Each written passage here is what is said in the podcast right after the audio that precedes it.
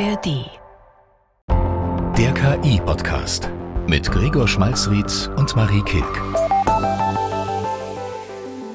Hi und herzlich willkommen zum KI-Podcast. Egal, wo ihr den KI-Podcast hört, ob in der ARD-Audiothek, im Podcast-Player eures Vertrauens oder im Holodeck jenseits der Galaxien. Wir sind hoffentlich bei euch und äh, verraten euch das Spannendste, was so los ist in der Welt der künstlichen Intelligenz. Heute sind das Gregor Schmalzried und Marie Kilk. Und es ist ein kleines bisschen eine besondere Folge. Einmal natürlich, weil äh, nächste Woche unser großer Live-Auftritt in Mannheim beim SWR Podcast Festival sein wird, aber noch aus einem anderen Grund. Ja, das, also du fragst mich, aber eigentlich bist du ja der in den letzten Wochen mit KI gelebt hat und Dinge erlebt hat, von denen ich jetzt gar nicht so viel weiß. Also wir wollen drüber reden, ob uns Chatbots gesünder machen können, ob sie jetzt irgendwie helfen können, ein besseres Leben zu leben. Und Du, Gregor, hast dich entschieden, das auszuprobieren, während ich mich einfach entschieden habe, das Ganze theoretisch zu begleiten und nicht aktiv zu werden. Du warst die Kontrollgruppe. Genau. Äh, ja, also ich weiß jetzt äh, wirklich gar nicht, was mich erwartet. Äh, ich bin ganz gespannt. Erzähl doch mal, was hast du gemacht? Was hast du erlebt? Es hat so ein bisschen angefangen mit einem Gedanken, den, glaube ich, viele schon erlebt haben, nämlich ChatGPT und äh, Chatbots verschiedener Art sind ja total toll darin, Rezepte zu erstellen. Also wenn man sagt, ich habe im Kühlschrank noch Paprika, ein bisschen Reis, ein paar Eier, wo ich nicht mehr weiß, ob sie gut sind und äh, irgendwie Schimmelkäse von vor drei Monaten. Ähm, was kann ich damit machen? Dann ist ein Chatbot tatsächlich ziemlich gut da, ein, äh, ein, ein gutes Gericht rauszuzaubern. Und ich weiß nicht, wie das dir geht, aber ich finde gerade das Thema Ernährung ist heutzutage einfach sehr anstrengend. Also man ist die ganze Zeit umgeben von Ratgebern und einer Million Büchern. Also der Gedanke dahinter ist einfach, schaffe ich es, eine KI in einen persönlichen Ernährungsberater für mich zu verwandeln, der einfach mir sagt, was ich essen soll. Und das könnte natürlich zwei Probleme lösen. Erstens könnte die KI für mich entscheiden, was gesund ist und was ich essen soll und was nicht. Und zweitens könnte mir die KI diesen blöden Entscheidungsstress abnehmen, den man so oft hat wo man dann da, äh, was mache ich jetzt? Und wo sich teilweise einfach schon so anfühlt, alleine drüber nachzudenken, was man eigentlich machen soll, wenn es nicht gerade Yum-Yum-Suppen ist, kann sich schon anfühlen wie Arbeit. Das ist oft etwas anstrengend. Meine Sorge wäre ja, man weiß bei diesen ganzen Bots ja auch, dass halt tatsächlich viel Mist rauskommt. Also nicht nur, dieses Rezept ist nicht hilfreich, sondern dass manchmal, manche Leute nennen das Halluzinationen, dass manchmal sehr, sehr random Ergebnisse rauskommen und die Gefahr bestünde doch, dass das einfach richtig ungesund wird, was du da machst, wenn du einfach sagst, du hältst dich an alles. Ja, deswegen wollte ich es auch nur für eine Woche machen. Das ist schon mal der erste kleine Helfer dabei. Aber ähm, ich habe auch für dieses Projekt mir ein bisschen Unterstützung dazu geholt und zwar Matthias Riedel. Matthias Riedel kennt vielleicht die eine oder andere Person, die zuhört. Matthias Riedel ist zum Beispiel bekannt als einer der Ernährungsdocs im NDR, sowohl im Fernsehen als auch mit dem Podcast der Ernährungsdocs. Ist auch der Gründer und ärztlicher Direktor vom Medikum Hamburg, das größte Zentrum für Ernährungsmedizin in Europa. Und mit dem habe ich zweimal gesprochen, nämlich einmal am Anfang meines Experiments und einmal am Ende. Und ich habe ihn auch gefragt, wie er denn eigentlich auf das Thema KI blickt. Künstliche Intelligenz wird auch die Ernährungstherapie revolutionieren. Wichtig ist, wie du schon sagtest, die Vorausinformationen. Äh, wen haben wir da vor uns? Und die Prinzipien der gesunden Ernährung müssen einfach äh, besser hinterlegt sein. Und das Individualisierte muss noch eine größere Rolle spielen. Ich bin fest der Meinung, dass wir irgendwann eine App haben werden, wo ich ähm, mein Essen eine Woche lang oder ein paar Tage fotografiere. Die App wird dann erkennen, die Fehler dieser Ernährung und wird dann Verbesserungsvorschläge machen. Bin ich ganz sicher. So weit sind wir noch nicht, aber das wird kommen. Ja, also das klingt schon ganz einleuchtend, so wie er das beschreibt, dass da persönliche KI-Assistenten Jobs auf eine gute Art und Weise, sage ich mal, übernehmen können. Also wo es nicht darum geht, Menschen zu ersetzen, sondern eher darum, Menschen etwas zur Verfügung zu stellen, was vorher nicht möglich gewesen wäre. Die Frage ist nur, ist die Technologie schon so weit? Weil ich bin mir sicher, es gibt Leute, die das jetzt schon so einsetzen. Also es gibt ja jetzt schon alle möglichen Versuche, Chatbots für Gesundheitsberatung, für persönliche Beratung, psychologische Beratung und so weiter Zweck zu entfremden, egal ob die so gedacht sind oder nicht. Ich dachte, ich probiere es einfach mal aus, wie weit wir aktuell sind zu dieser Vision des äh, persönlichen Ernährungstherapeuten und habe den Matthias Riedel auch noch gefragt, was denn sehr wichtig wäre, dass ich das dem Chatbot mitgebe. Also ich dachte, ich sage ihm einfach, okay, wie alt ich bin, ähm, wie so mein gesundheitlicher Zustand ist, wie es mir so geht, was so meine kleinen Wehwehchen sind und so weiter. Und was könnte ich dem Chatbot noch sagen? Und Matthias Riedel hatte diesen Vorschlag. Essen ist ja immer eine, eine ganz emotionale Sache und auch eine, sag ich mal, individuell geprägte Angelegenheit. Äh, ich würde ChatGPT auch noch ähm, füttern mit einfach deinen Ernährungsvorlieben. Was, was bist du? Bist du Veganer? Isst du gern vegetarisch? Möchtest du mehr pflanzlich essen? Weißt du vielleicht auch schon, dass eines deiner Mankos ist, dass du so wenig Gemüse isst? Ähm, du kennst wahrscheinlich schon so ein bisschen deine Fehler äh, in der Ernährung, aber das das würde ich noch mit dazu machen. Also deine persönlichen Vorlieben und das, wo du hin willst. Ja, das macht Sinn, weil also auch wenn du zu einem menschlichen Ernährungsberater gehen würdest, müsste der dich ja erstmal kennenlernen. Absolut, das war so äh, der Wunsch und das habe ich dann einfach auch gemacht. Ich habe ein bisschen was darüber geschrieben, was ich gerne mag, dass ich ein kleines bisschen eine Laktoseintoleranz habe, also so, dass er sich ein bisschen mit der Laktose zurückhalten soll und ein paar andere Sachen und dann einen Ernährungsplan für eine Woche geben lassen, nachdem ich auch, äh, da kommen wir dann gleich dazu, aber den ich dann ausprobiert habe und ähm, am Ende der Woche vielleicht ein bisschen schlauer darüber geworden bin, was die KI eigentlich kann und was nicht. Ja, wie das gelaufen ist, wollen wir auf jeden Fall gleich noch wissen. Wir haben heute schon in der Redaktionskonferenz alle angemerkt, dass du sehr gute Haut hast. Also du siehst gerade gut aus. und, und, ich, ich habe angemerkt, es liegt nur am Licht. Werden wir gleich noch diskutieren es ist ja auch ein bisschen sinnvoll, sich vielleicht vorher kurz Gedanken darüber zu machen, in welchem Kontext das eigentlich alles passiert. Also so ein Selbstversuch ganz nett, aber was sagt uns das eigentlich darüber, wo wir stehen im Bereich KI und, äh, und, und Gesundheitsberatung? Marie, was hast du denn da so rausgefunden über die letzte Woche? Ja, grundsätzlich ist es eigentlich eine sehr naheliegende Sache, über die wir auch schon ganz oft gesprochen haben hier im KI-Podcast. Nämlich das Tolle an diesen neuen Chatsystemen ist, die haben einfach unendlich viel Zeit für dich. Also du hast da eine super individualisierte äh, Entität, sage ich jetzt mal, die einfach immer da ist. Also anders als ein Mensch im Krankenhaus oder in der Arztpraxis. Die haben natürlich oft wenig Zeit, dann ist man irgendwie nervös, wenn man da ist. Dann hat man irgendwie viele Fragen, aber denkt, ich weiß nicht, ob ich mich jetzt traue, die zu stellen oder sie fallen einem erst danach ein. Und das ist ja auch eigentlich nicht neu, dass man dann Technologie nutzen möchte, um sich halt auf einen Arztbesuch vielleicht vorzubereiten oder halt auch für viele Leute erstmal ganz viel selber zu recherchieren und eigene Diagnosen zu machen. Das, was wir früher Dr. Google genannt haben, was jetzt also quasi abgelöst wird durch Chatbots. Und das Coole an den Chatbots ist halt, anders als Google, gibt dir halt irgendwelche zehn Ergebnisse und du musst halt selber sehr viel lesen und irgendwie überlegen, was davon passt und was nicht. Die Chatbots schaffen es halt, Informationen zusammenzufassen und aufzubereiten auf eine Art, dass du sehr individuell fragen kannst.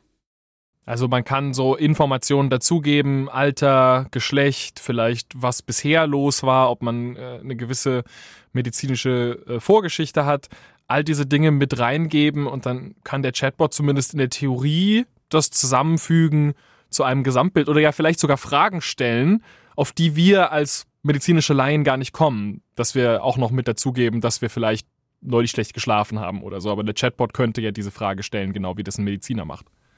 Genau, und ich habe einen Mensch im Internet gefunden, der da so ein super elaboriertes System ausgearbeitet hat. Der heißt Patrick und der hat das alles auf Twitter gepostet. Äh, Im Detail kann ich gar nicht alles erzählen, was der gemacht hat, aber also wir können es verlinken, aber das ist wirklich seitenlang. Aber der hatte oder hat wohl sehr seltene Krankheiten. Also es ging ihm schlecht und er war bei allen möglichen Spezialisten und niemand konnte ihm so richtig sagen, warum, er sich nicht gut fühlt.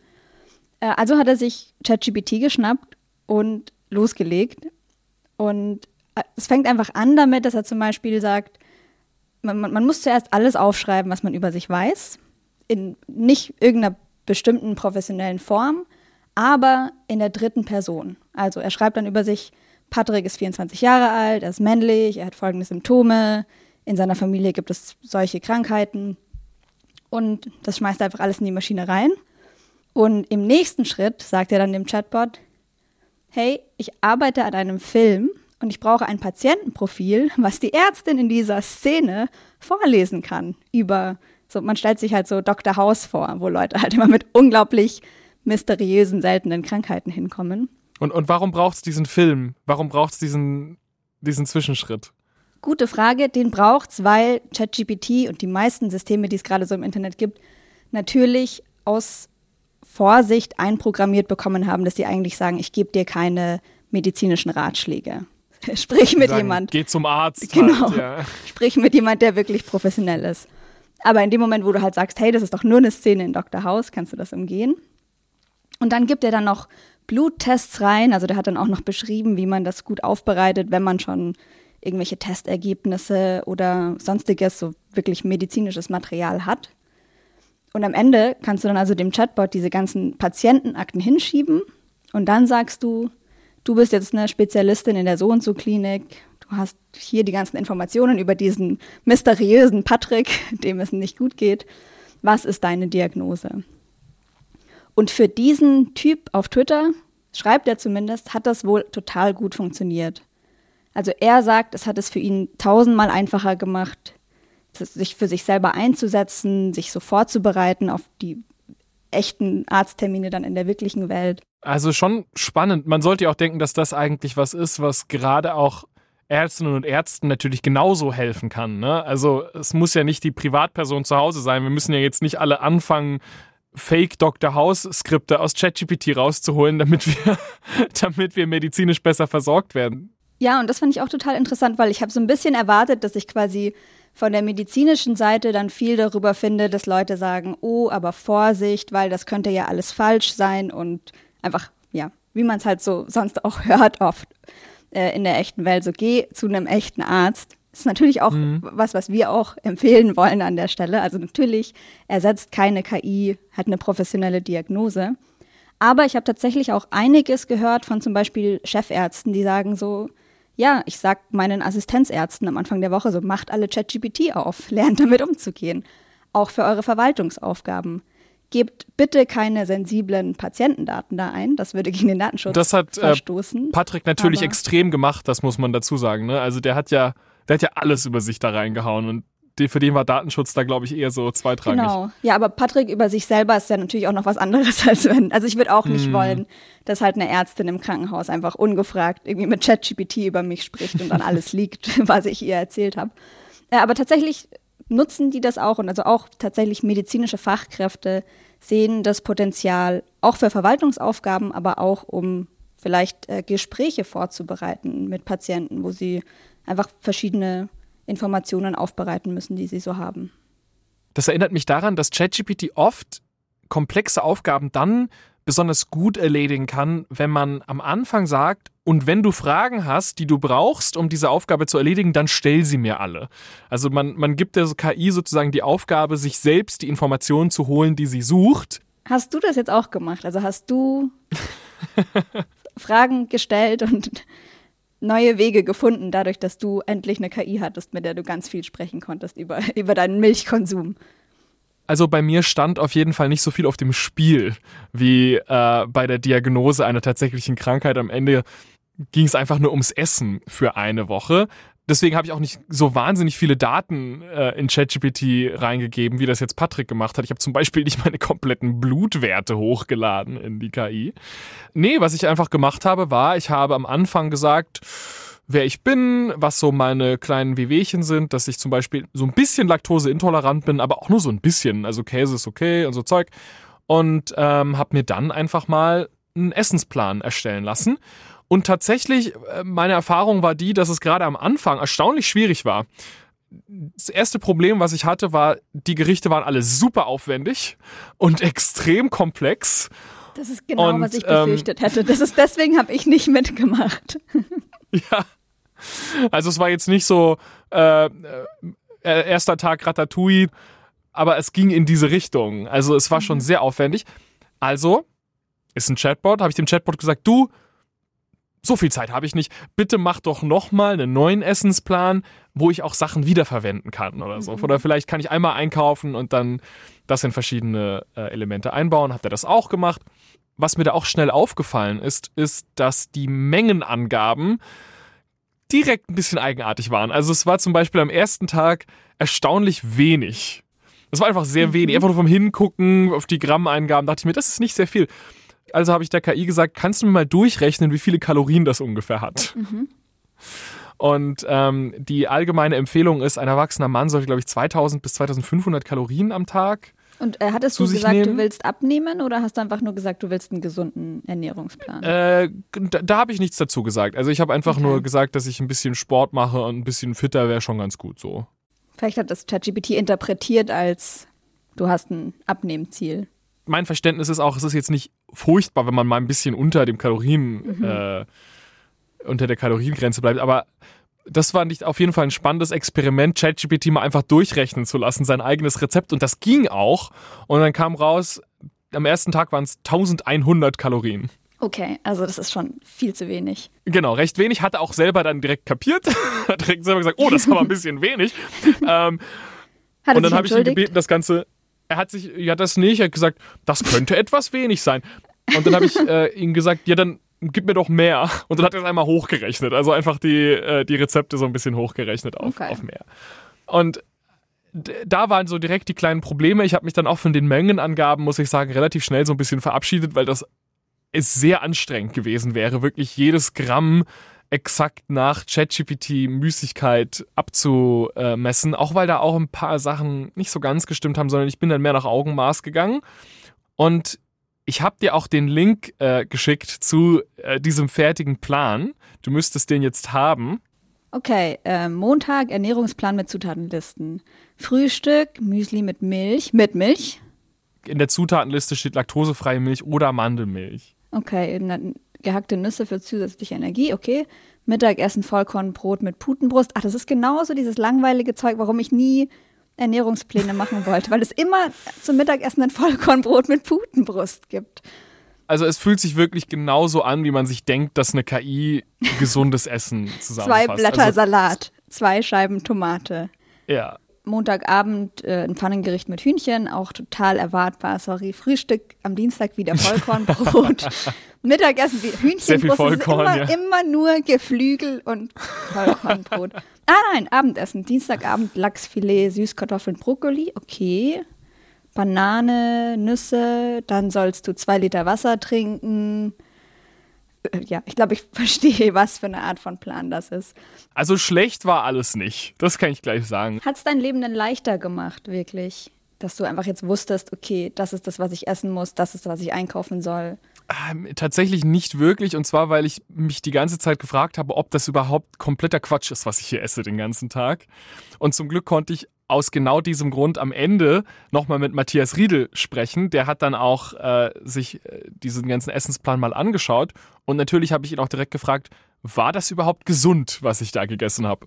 Da muss man sagen, nein. Ähm, es ist einmal sehr fleischlastig, sehr viel ähm, Hühnchen, Eier, Pute.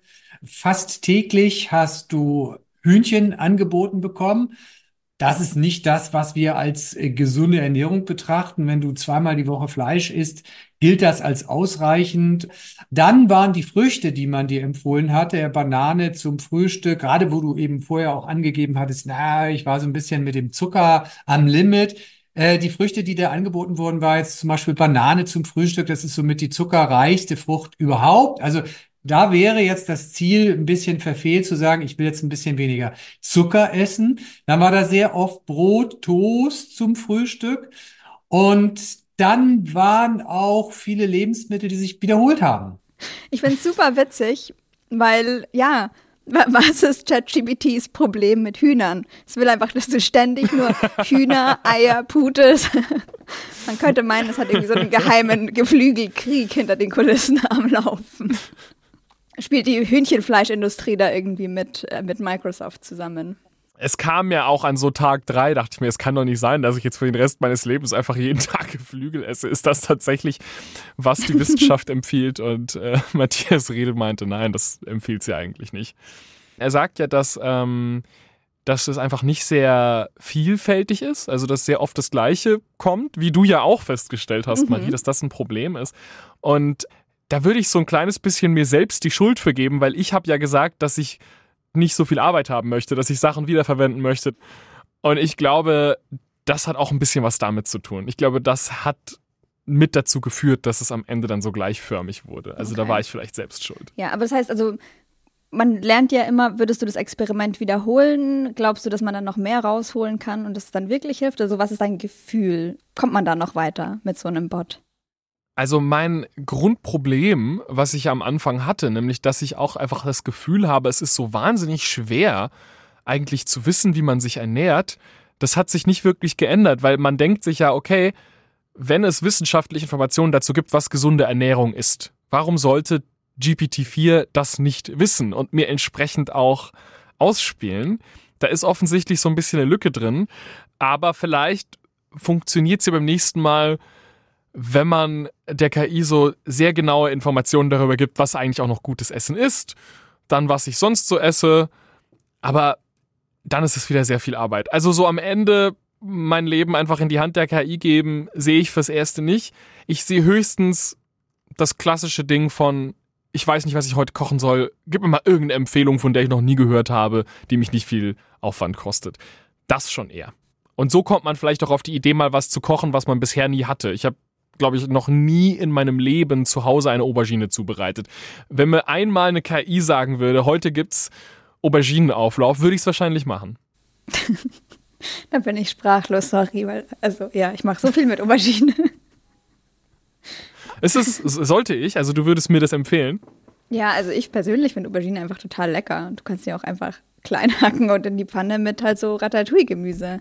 Bisschen Pilze, bisschen Tomaten, also ich, ich, garantiere dir, wenn du versuchst, einen Essensplan zu machen mit ChatGPT und dem am Anfang sagst, ich mag Aubergine ganz gern, wirst du nichts bekommen außer Aubergine ja. jeden Tag. Denn das ist wirklich ein interessantes kleines Nebenexperiment, was ich da echt festgestellt habe. Also ChatGPT und also die KI tut sich wirklich schwer damit, mit so Zwischentönen, mit Grautönen, mit Lösungen zwischen den Extremen. Wenn ich ihr sage, ich bin ein bisschen laktoseintolerant, gibt sie mir Zero Laktose die gesamte Woche über. Wenn ich ihr sage, ich finde Geflügel ganz nett, haut sie mich zu mit Hühnchen. Sie kennt nicht wirklich Zwischenformen davon. Und das ist sicherlich was, was noch ausbaufähig ist. Das ist echt interessant. Und ich frage mich auch, warum das so binär ist. Und mir fällt da jetzt gar nicht sofort eine Erklärung ein, weil also die Sprache bildet das ja eigentlich ab wenn man Sprachzusammenhänge und Rezepte sich anguckt, dann ist da ja wahrscheinlich schon das Potenzial da, dass man versteht, Fle Fleisch ist okay, aber nicht zu viel Fleisch oder ja, spannend.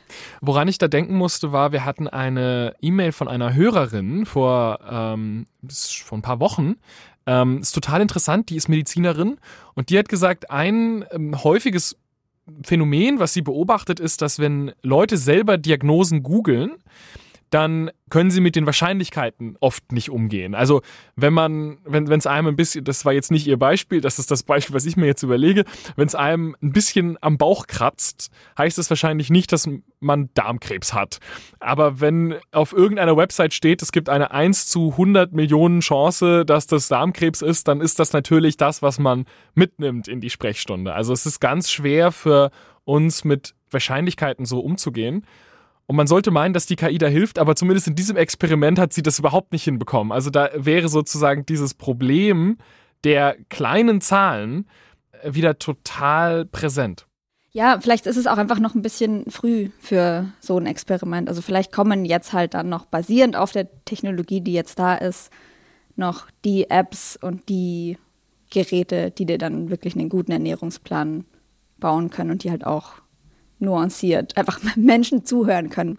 Ich sehe aber schon so ein bisschen jetzt diese Zukunft vor mir, in der man einfach weniger Entscheidungen treffen muss. Weil gerade ist es ja auch deswegen so aufwendig und es ist deswegen so schwierig, gute Ergebnisse zu bekommen von Ernährungsplänen und Gesundheitsfragen und so weiter, weil man ja so viel eingeben muss. Man muss ja alles quasi händisch selber zusammenfassen. Und warum sollte das nicht in Zukunft eine Smartwatch tun? Warum sollte nicht eine Smartwatch in Zukunft nicht einfach nur diese ganzen Daten sammeln? Das macht sie ja eh schon, muss man sagen. Und die auch entsprechend für mich nutzen, dass ich was davon habe. Also das finde ich doch dann gut. Also, zusammengefasst, kann mich eine KI gesund beraten, war ja so ein bisschen die Frage unserer heutigen Folge. Und ich würde sagen, unsere Antwort ist, in der Zukunft vielleicht, kann gut sein, aber jetzt gerade braucht es immer noch eine ganze Menge menschliche Arbeit, die da reinfließt, um sowas wie sinnvolle Ergebnisse zu kriegen. Gregor, was hast du noch letzte Woche mit KI gemacht, außer Hühnchen gegessen und Vollkornbrote? Ähm, ich habe den Microsoft Copilot ausprobiert. Microsoft Copilot ist die große neue KI-Marke eigentlich von Microsoft, die sie einbauen wollen in quasi alle ihre Office-Programme. Und das gibt es jetzt auch schon und wir sind da, würde ich sagen, so zur Hälfte im Rollout. Das kostet 20 bis 30 Euro pro Person in dem jeweiligen Unternehmen. Gibt es jetzt aber auch für Einzelpersonen. Und es ist zumindest ganz interessant, weil es ist offensichtlich noch nicht so ganz fertig, aber man bekommt ein Gefühl dafür, wie eigentlich die Zukunft der Büroarbeit aussieht. Ähm, so der erste große Aha-Moment, den ich da hatte, war es, dass man tatsächlich jetzt halt PowerPoint aufmachen kann. Dann kann man da eine Word-Datei reinlegen, sagen, verwandel mir das mal in eine PowerPoint und das läuft. Die PowerPoint ist da und die ist nicht schlechter als sehr viele PowerPoints, die ich in meinem Leben gesehen habe. Die ist nicht großartig, aber dass einem da Bilder rausgesucht werden, dass die einem die Speaker Notes, also die, die Notizen auch auffüllt mit den ganzen Informationen und das halt alles in sehr kurzer Zeit. Das ist schon wirklich eindrucksvoll. Cool, das ist mein Traum. Genau dieses auch Word-Dokumente in PowerPoint verwandeln. Ich, es gab, glaube ich, auch schon irgendwie eine schlechte Version, vielleicht ohne generative KI. Ich, ich erinnere mich, glaube ich, dass ich das schon mal ausprobiert habe vor einem Jahr oder zwei. So eine Word zu PowerPoint-Verbindung, aber die hat einfach nicht gut funktioniert. Also, oh, wenn das endlich kommt, dann, das ist, glaube ich, einer meiner größten KI-Träume. so, so wenig äh, ambitioniert das jetzt klingt. Was ich ja auch empfehlen kann, wenn man das mal ausprobieren möchte, ist es, ähm, sehr absurde Präsentationen zu erstellen. Zum Beispiel eine Verteidigung für den sogenannten Spaghetti-Vorfall damals in der Grundschule, mm. ohne weitere Informationen, was der Spaghetti-Vorfall war oder wer wirklich schuld war. Aber da denkt sie sich dann schon ganz schöne Sachen dazu aus. Und das andere, äh, wo ich jetzt schon glaube, auch dass das sehr viel eingesetzt wird, ist tatsächlich Outlook. Also im E-Mail-Bereich. Ähm, einfach mal schnell eine E-Mail zusammenfassen lassen auf der Basis der E-Mail, die reinkommt das ist schon auch relativ eindrucksvoll. Es ist aber auch interessant, wie lang diese E-Mails teilweise werden. Und ich sehe so eine Zukunft vor mir, wo Leute wirklich nur noch KI-generierte E-Mails hin und her schicken, die dann immer unnötig lang sind und äh, die Personen selber das am Ende gar nicht lesen. Also ich hoffe sehr, dass das nicht Schule macht und alle nur noch KI-generierte Texte hin und her schmeißen, weil irgendwann muss man sich fragen, okay, wenn sich die Person die Mühe nicht mal gemacht hat, das zu schreiben, warum sollte ich mir dann die Mühe machen, das zu lesen? Ja, beziehungsweise, also wünschenswert wäre es halt, wenn man die KI dann so personalisieren kann, dass man nicht die lange, nervige Mail abschicken muss und irgendjemand anders die zusammenfassen muss, sondern dass man der KI beibringen kann, so hey, ich mag Mails, die nur zwei Zeilen lang sind und dann kann die KI eine wirklich nützliche, sinnvolle Mail verschicken und ein Mensch kann die auch lesen. Ja, ich denke, wenn du die Art von Person bist, die sowieso schon Zweizeiler verschickt, dann ist es wahrscheinlich schneller, einfach einen Zweizeiler zu schreiben. Es ist sicherlich am meisten wird es bestimmt da eingesetzt, wo ich sag mal auch das, wo ein etwas gemächlicheres Tempo herrscht, mhm. vielleicht im oh Betrieb. Oh ja, wo lange E-Mails, ausführliche E-Mails, ausführliche Fragen nach irgendwelchen Nebensächlichkeiten immer so ein bisschen mit dazugehören. Da sehe ich großes Anwendungspotenzial für diese Art von E-Mail. Es hilft halt am Ende niemandem. Am Ende macht es quasi alles nur noch langsamer, ja. weil es einfach nur Arbeit simuliert. Das ist so diese typische Verschlimmbesserung, diese Automatisierung ja. aus der Hölle. Also was ich mir ja wünschen würde, ist, ich, ich selber, ich bin gar nicht sicher, ob ich meine Zweizeiler-E-Mails wirklich, ich glaube schon, dass das schneller wäre mit KI, weil ich bin so ein Mensch, ich schreibe eine Mail und je nachdem, wenn die wichtig ist und an wichtige Leute geht, dann gebe ich mir nochmal Mühe, die selber nochmal sehr präzise und kurz umzuschreiben. Und das ist, glaube ich, schon was, wo KI mir helfen könnte. Und es wäre doch schön, wenn das, wenn die KI uns allen beibringt, was gute E-Mail-Hygiene bedeutet. Das ist ein sehr positiver Ausblick, deswegen möchte ich da jetzt gar nichts mehr dagegen sagen und dich fragen, was du getrieben hast diese Woche mit künstlicher Intelligenz. Äh, ich habe so ein bisschen, vielleicht kann man sagen, mir meinen eigenen Co-Pilot versucht zu bauen. Ich habe da so drei verschiedene Tools zusammengekettet. Das ist so ein, also man muss nicht coden, aber es ist ein bisschen nerdig, weil es da verschiedene Plugins sind. Deswegen, ich erkläre es jetzt nicht lang, sondern verlinke einfach die Programme unten in den Show Notes. Ähm, aber was die Auswirkung davon ist, ist, ich habe Notizbücher auf meinem Computer und die kann jetzt eine KI lesen und ich kann also mit meinen eigenen Notizen chatten. Also das geht dann einfach auf und ich kann dann sagen, basierend auf meinen Notizen kann ich halt eine Frage stellen. Und der Chatbot sucht dann in meinen Notizen und fasst mir Sachen zusammen.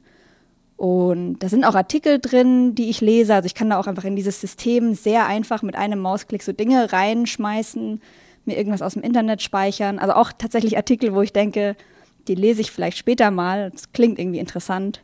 Und so wächst da jetzt irgendwie gerade so ein Netzwerk, was schon von mir persönlich noch kuratiert ist, aber wo mir halt so ein kleiner Bot hilft, dann mich darin zurechtzufinden und das zu strukturieren. Ja, frag ihn doch mal, worüber wir nächste Woche reden sollen.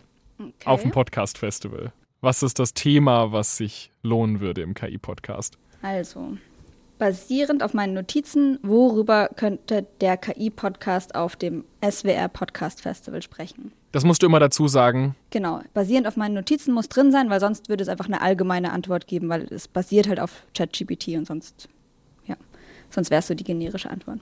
Okay. Basierend auf Ihren Notizen könnten Sie im KI-Podcast über folgende Themen sprechen. Einführung in künstliche Intelligenz. Erklären Sie den Begriff künstliche Intelligenz. Ne, ne, ne. Äh, okay. Äh, KI in der Wirtschaft, Ethik und KI. Also es gibt mir gerade eine Liste von acht verschiedenen Themen. KI und das Internet der Dinge, KI in der Bildung, KI und autonomes Fahren. Also ich erkenne schon, dass ich in, man sieht so ein bisschen, dass ich in meinen Notizen so bestimmte Unterkategorien habe und auch so Themenlisten, wo ich manchmal reinschmeiße, so hey, darüber könnten wir mal reden. Ähm, also kann gut sein, dass hier so KI und das Internet der Dinge, dass ich dazu einfach viele Artikel gespeichert habe oder dass es rauslesen kann aus meinen Notizen, dass mich KI und Ethik interessiert. Aber es ist gemischt, also es gibt auch leider diese typischen, ein bisschen nervigen KI-Antworten. Am Ende schreibt er, wählen Sie ein Thema aus, das für Ihr Publikum interessant und relevant ist und das Ihnen ermöglicht, Ihre Notizen und Kenntnisse effektiv einzubringen. Ja, das sagst du jetzt. Woher weiß ich, dass du nicht eine dicke, fette Notiz hast, wo drin steht, Themen für den KI-Podcast sollen für das Publikum relevant sein? Kann natürlich sein. Äh, vielleicht habt ihr zu Hause ja interessante Themen für den KI-Podcast. Wenn das so ist, schreibt uns gerne eine Mail podcast.br.de. Wir freuen uns immer sehr über eure Ideen, aber auch über generelles Feedback, alles, was ihr uns mitteilen wollt. Ja, schön, dass ihr wieder mit dabei wart in dieser Folge des KI-Podcasts.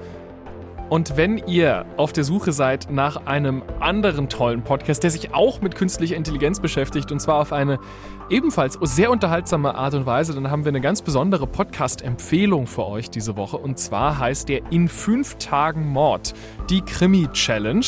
Das ist ein Podcast, wo ich auch drin auftauche. Es geht nämlich darum, schafft man es in nur fünf Tagen, ein Krimi-Hörspiel zu schreiben, wenn man KI als Assistenten mit an Bord hat. Und einer der Hosts ist tatsächlich unser Kollege Christian, mit dem wir auch viel für diesen KI-Podcast zusammenarbeiten. Der hat nämlich geschaut, ob er das hinbekommt als äh, komplette äh, Hörspielleihe, aber jemand, der sich halt mit KI auskennt. Und das Ergebnis ist wirklich sehr unterhaltsam. Es heißt in fünf Tagen Mord, die Krimi-Challenge. Also da könnt ihr gespannt sein darauf, ob es geklappt hat und wer am Ende der Mörder war.